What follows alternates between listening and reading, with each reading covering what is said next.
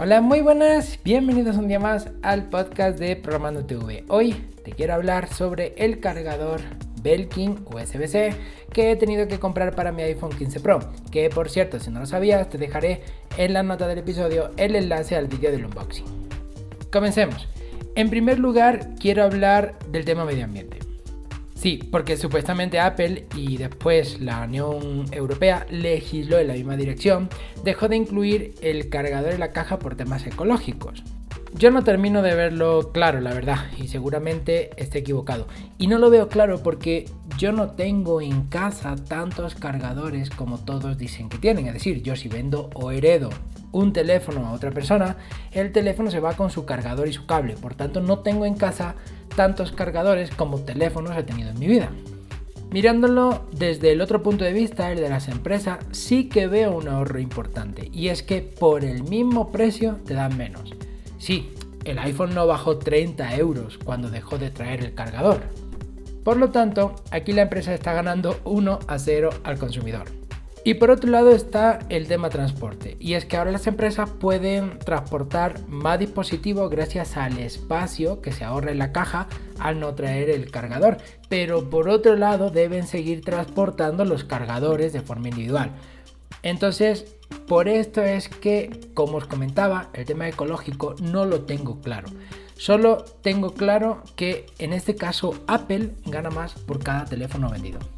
Dejando a un lado este tema, paso ya a hablarte del cargador en sí que me he comprado. Por cierto, si lo quieres ver, te dejaré en la nota del episodio el vídeo del unboxing del cargador. Es un cargador de la marca Belkin, ya que anteriormente tuve uno de esta marca y me ha ido muy bien, por lo tanto decidí a comprar eh, otro de la misma marca. Algo entre lo que tuve que decidir es carga rápida sí o no. Y aquí voy a hacer un breve paréntesis. Una de las causas por la que yo decidí cambiar el teléfono fue la degradación que ya tenía la batería de mi iPhone 10S. Entonces de cara a tener una menor degradación de la batería decidí comprar el cargador con carga normal, concretamente de 20 vatios.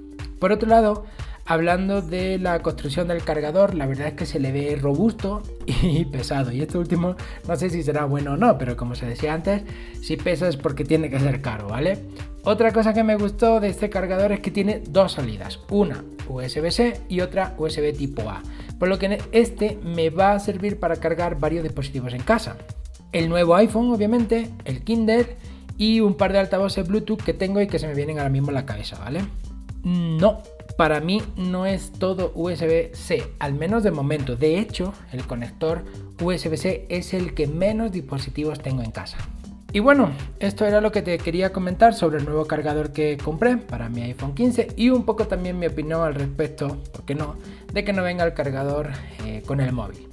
Por último, y como siempre, ten en cuenta que es importante estar siempre en constante aprendizaje, así que te dejaré en la descripción enlaces a mis cursos de Java, Go y de Git con un gran descuento por tiempo limitado. Eso es todo por hoy. Recuerda que puedes encontrarme en programandotv.com, en redes sociales como programandotv y en YouTube también como programandotv. Nada más, nos escuchamos en el próximo podcast.